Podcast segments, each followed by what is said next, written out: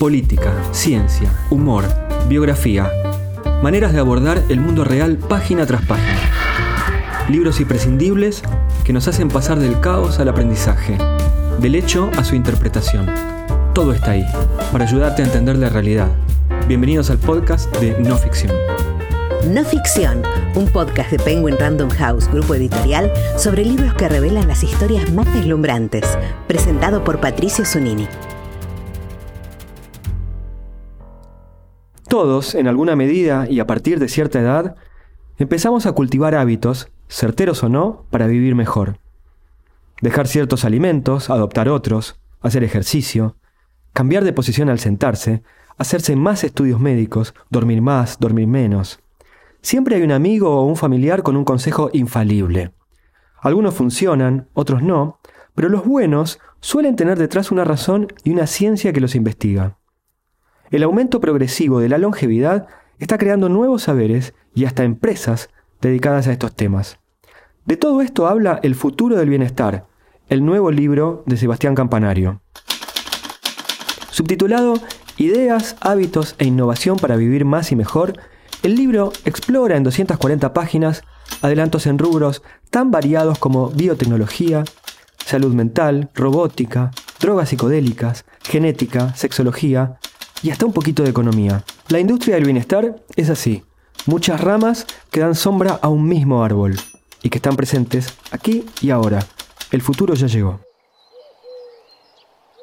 Hola Sebastián, gracias por estar aquí.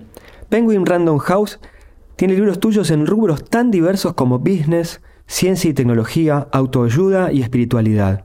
¿Cómo es que un licenciado en economía se va corriendo a otros temas y llega a escribir un libro entero sobre algo tan inasible como el bienestar? La verdad que a veces yo también me lo pregunto. Creo que el motor de todo es la curiosidad, pero es cierto que ahora ponerte con el último libro, este, de golpe voy a un programa de radio y, se preguntan qué hace un economista hablando de psicodélico. sí, supongo que algo, algo razón tienen. Eh, los primeros libros míos fueron sobre economía no tradicional, que era lo que venía escribiendo en el diario cuando salí de los temas más tradicionales.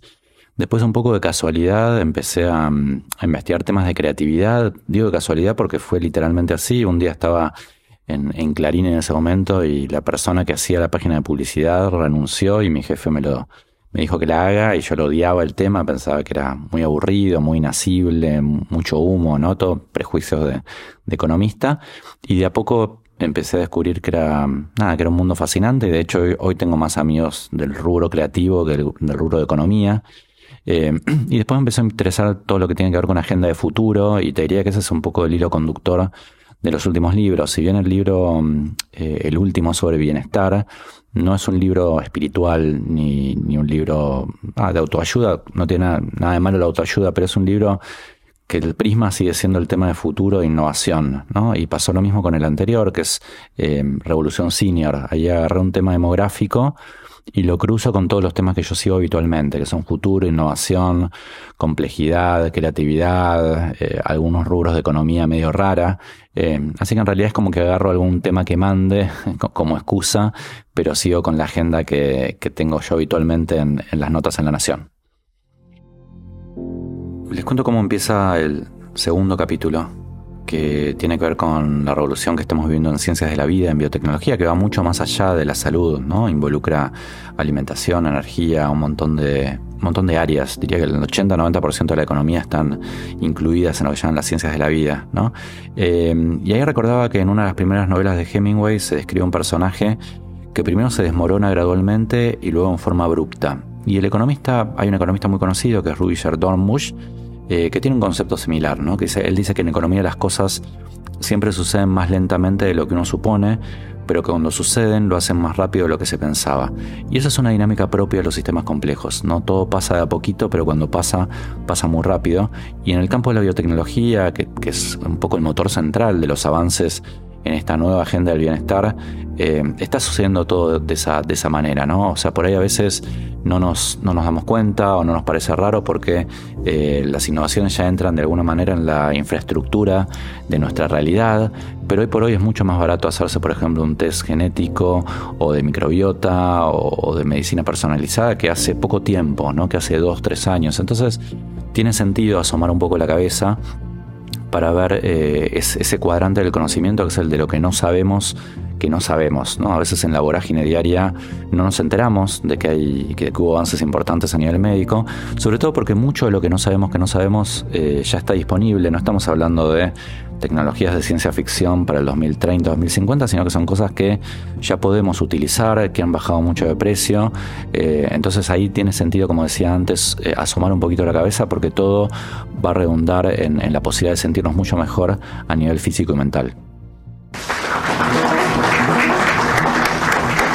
¿Cómo está la audiencia? ¿Cómo está Leonardo? ¿Cómo le va? Muy ansioso por saber qué nos va a hacer esta noche, señor Truchant. No tienes por qué estar ansioso. Puedes relajarte, puedes bajar el ritmo cardíaco y ser feliz. Eres feliz, eres feliz, eres feliz, eres feliz, eres feliz. Solés decir que la nueva industria del bienestar tiene grandes ideas, pero que también hay algunos vendehumos. Si lo pusieras en porcentajes, ¿Cuánto ves de verdadera innovación y cuánto de fantasía?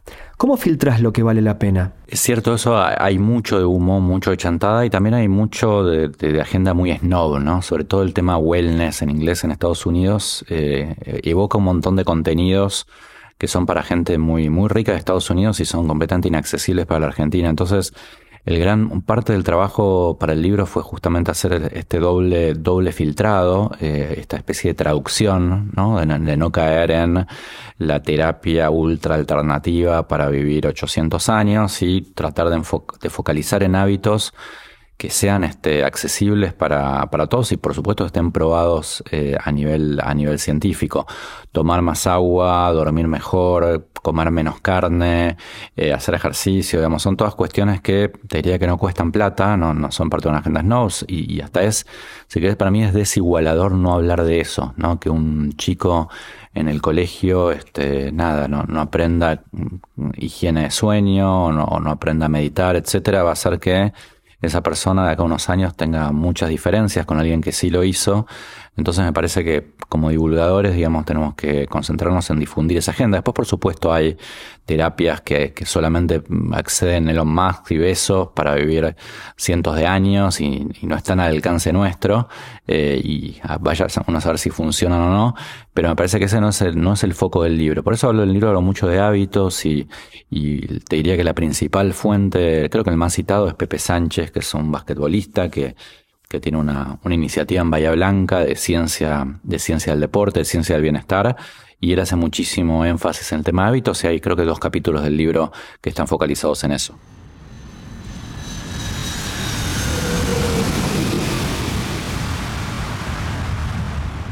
¿Existe un perfil geográfico de estos nuevos desarrollos o se distribuyen parejamente en todos los países centrales? En todo caso, ¿cuáles son los más activos en este sentido? Hay un perfil geográfico, obviamente, eh, bueno, hay, hay, mucho material que viene de Estados Unidos por un tema de, avance científico, ¿no? De todo lo, que es la revolución de biotecnología está muy concentrada en la costa este de Estados Unidos, en Boston, en toda esa franja, entonces hay muchas novedades que vienen de ahí. Y después hay otro país que, que está muy a la vanguardia de todos estos temas, que yo hablo mucho en el libro, que Japón, que combina varias cosas muy particulares. por un lado, es un país que está a la vanguardia en temas de tecnología. Por otro lado, es un país que tiene una tradición cultural milenaria del cuidado y del bienestar, con eh, bosques, este, baños de bosques estatales y un montón de terapias alternativas y el famoso Moai Kigai, que son dos conceptos eh, también de la cultura japonesa. Y también es un país que tiene demográficamente una estructura muy particular. Un tercio de la población eh, tiene más de 60 años y de alguna manera es un lugar que adelanta la película del resto de los países. Argentina lo va a tener eso de acá a unos 15 años más o menos. El resto de Occidente también. Italia y España ya están un poco en esa franja. Y cuando hay una sociedad que tiene eh, una parte senior muy alta, y esto lo toqué mucho en el libro anterior, Revolución Senior, también es, eso hace que el tema bienestar cobre más protagonismo. Entonces Japón es un país que en ese sentido está muy adelantado. Por ejemplo, hay un capítulo eh, en el cual toco temas de sueño y de sexo, que son dos temas que recientemente entrado en la agenda de bienestar, en lo que es el mainstream de bienestar, y ahí en, lo que es Sextech, eh, las cosas más increíbles están viendo en Japón, por ejemplo. Eh, así que creo que más que nada me concentré en, esos dos mercados, pero bueno, en el libro hay iniciativas de, todos lados del mundo. Uno de los temas que dispara el libro es el progresivo aumento de la vida activa de las personas a partir de ciertas innovaciones en la medicina y en otras disciplinas. Pero, ¿no existe una barrera biológica, por ejemplo, la fragilidad en los huesos, contra tanto optimismo? ¿Cómo se puede estirar la edad activa? Y si querés, apelando al economista, ¿Cómo sostenemos un sistema donde se supone que los viejos serán cada vez más jóvenes? Mira, empiezo por el final. A, nivel económico es todo un tema que de hecho todos los países del mundo tienen sistemas previsionales que si vos extrapolas la, la tendencia demográfica están quebrados, no van a entrar en rojo en los próximos 5 o 10 años, aún los sistemas más, más robustos del mundo. Eh, así que ese es un tema de discusión en el cual entra desde, nada, la edad de jubilación, que hoy es, eh, es un número que está, eh, que empezó, digamos que está estable desde hace más de 100 años, ¿no? Y en algún momento va a tener que cambiarse. Hay países que ya están yendo a un esquema flexible, ¿no? De no obligar a, gente a que se jubile a cierta edad, sino que, si una, qué sé yo, un profesor universitario que a los 65 años eh, es muy bueno dando clases, no tiene mucho sentido que vos lo obligues a, dejar su trabajo si él no quiere y, y, si los alumnos lo disfrutan y digo, es un perder, perder para la sociedad hacerlo, entonces ahí, bueno, hay una discusión súper rica. En cuanto a a la realidad o ficción de, los tratamientos de longevidad. Yo diría que el límite no es tanto biológico, sino que es un, un límite de complejidad de sistemas complejos. La muerte es un sistema complejo, ningún ser humano se muere de la misma manera, todos nos morimos de algo distinto, es como pensar en una avalancha, una montaña, ¿no? Nunca una avalancha es igual en una, en una montaña y en otra. Entonces eso hace que sea muy difícil correr el límite del récord de edad, que hoy es de 122 años. O sea, te diría matemáticamente es muy difícil hacerlo. Yo creo que se va a hacer, porque cuando vos empezás a tener ya mucha más gente de 100, 110 años como estás teniendo ahora, bueno, en un momento esa edad va, va, a subir. No hay ninguna barrera biológica a vivir más de 120 años. Hay gente que dice que 130, 140, 180, eso se discute. Lo que sí es indiscutible es que em, estamos en una sociedad que tiene mucha más gente de 90 años que tiene hoy el cerebro y, el cuerpo por ahí de una persona de 60, 70. O sea, estamos viviendo más décadas en plenitud física y cognitiva y eso es completamente revolucionario, ¿no? Para la economía, para la, para la sociedad, para la cultura, para todo. Eso es, creo que esa es la gran novedad. Por eso es una novedad que te genera menos títulos que eh, que una persona va a vivir 800 años o que una persona va a ser inmortal, digamos, eso es un título un poco más, un poco más fuerte, pero es lo realmente disruptivo que está pasando. Y ahí tenés un montón de, terapias eh, anti-envejecimiento, ¿no? O sea, hay senolíticos, hay toda una serie de descubrimientos que está viendo para detener el envejecimiento celular. Nosotros desde que nacemos estamos envejeciendo. O sea, una, un deportista de altísimo rendimiento de 18 años está peor a nivel celular que un bebé recién nacido. O sea, del día uno que salís de la panza ya eh, tus células están envejeciendo. Entonces lo que se está tratando de ver es cómo se hace para detener o revertir eh, ese proceso. Y, bueno, la, tribu de, la gente de, la longevidad extrema era algo muy raro hasta hace pocos años, ¿viste? Era Aubrey de Grey, eran tipos que de barba larga, muy excéntricos, ¿no? Que, que inclusive decían cosas que, que, estaban mal vistas en el ámbito académico. Creo que la gran novedad en los últimos cinco años es que eh, toda esa tribu dejó de ser un bicho raro y hoy por hoy vos hablas con cualquier persona de una empresa de biotecnología eh, y te dicen que nada, que, que, el, prolongamiento de la edad va a llegar, por ahí no ahora, por ahí no dentro de 10 años, pero va a llegar inexorablemente en algún momento, ¿no? Eh, ya no es un tema de ciencia ficción imaginario muy loco, sino que ya está, te en el mainstream de la consideración académica del mundo de las ciencias de la vida. ¿Cuáles de todos los tips que contás en el libro aplicás ahora en tu vida cotidiana? La verdad que un montón. Me pasó lo mismo con los temas de creatividad, ¿viste? Empecé a, investigar y empecé a aplicar todo. Y, a ver, el primero que me, como marco conceptual que a mí más me sirvió me lo dijo Pepe Sánchez, que es que no hay que pensar el tema de bienestar como algo binario, ¿no? En general tendemos a pensar que o somos un desastre o, somos un Ironman, ¿no? Un superatleta y no hay nada en el medio. Y en realidad, cuando uno piensa así, siempre deja la dieta o los buenos hábitos para el lunes, ¿no? Y nunca empieza. Y lo que hay que pensar es que cada hábito, aunque sea muy chiquito, eh, va sumando.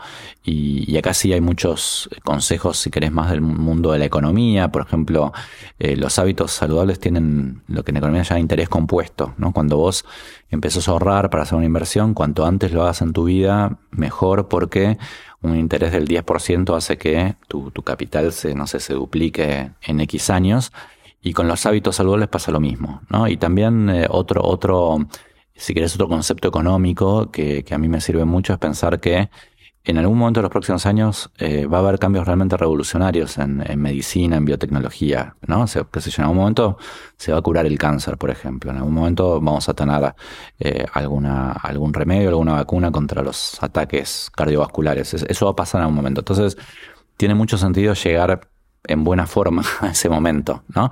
Eh, en economía eso se llama que es que tiene este, un retorno neto positivo, ¿no? O sea, eh, y en un momento eh, hay también un término actuarial que es la velocidad de escape, que es que la, la, expectativa de vida va a crecer más rápido que el tiempo que, transcurre cuando esa época, digamos, de cambios muy importantes empieza a darse. Entonces, eh, hay una frase de Woody Allen que me gusta mucho, que él dice, una vez dijo que yo me perdí la revolución sexual por dos meses, ¿no? A mí, a mí no me gustaría perderme esa, esa longevidad por un par de meses. O sea, tiene mucho sentido llegar bien a esa edad. Y cuando vos hablas con Pepe Sánchez o con otra gente para la que hablé, hablé con gente muy rara en el libro, que no son consultores ni médicos conocidos, sino que era gente que me parecía valiosa y, y tiene muy, pero muy bajo perfil. Pero la mayoría, viste, no, no, no, no, no, no hace estos hábitos para ser eh, más lindo por un tema hedónico, para ser más musculoso, para. No, lo hacen para, para estar a los 70, 80, 90 años disfrutando y, y viajando con sus hijos, con sus nietos, con sus parejas. Eh, me parece que es un, un, lindo objetivo para plantearse, digamos, eh, en términos de mejorar los hábitos. Yo el libro tenía planeado hacerlo en 3, 4 meses, tenía ese contrato con la editorial y lo hice en un mes, un mes y medio, o sea, lo hice mucho más rápido. Estábamos todavía en pandemia, digamos, estaba mucho tiempo en casa, tenía tiempo para escribir, pero además eh, producto, digamos, de empezar a poner en práctica todo lo que iba, todo lo que iba investigando, me sentía menos cansado, tenía más horas de foco y de concentración, de creatividad, etcétera, eh, y mucho más entusiasmo también. Así que el libro salió más rápido también como consecuencia de esa investigación que hice.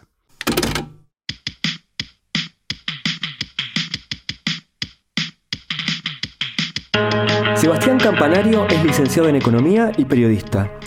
Escribió con Martín Lustó el libro Otra Vuelta a la Economía, con Andrei Basnov, Modo Esponja, y por su cuenta títulos tan variados como Economía de lo Insólito, Ideas en la Ducha o Revolución Senior. Su columna Alter Eco se publica todos los domingos en el diario La Nación.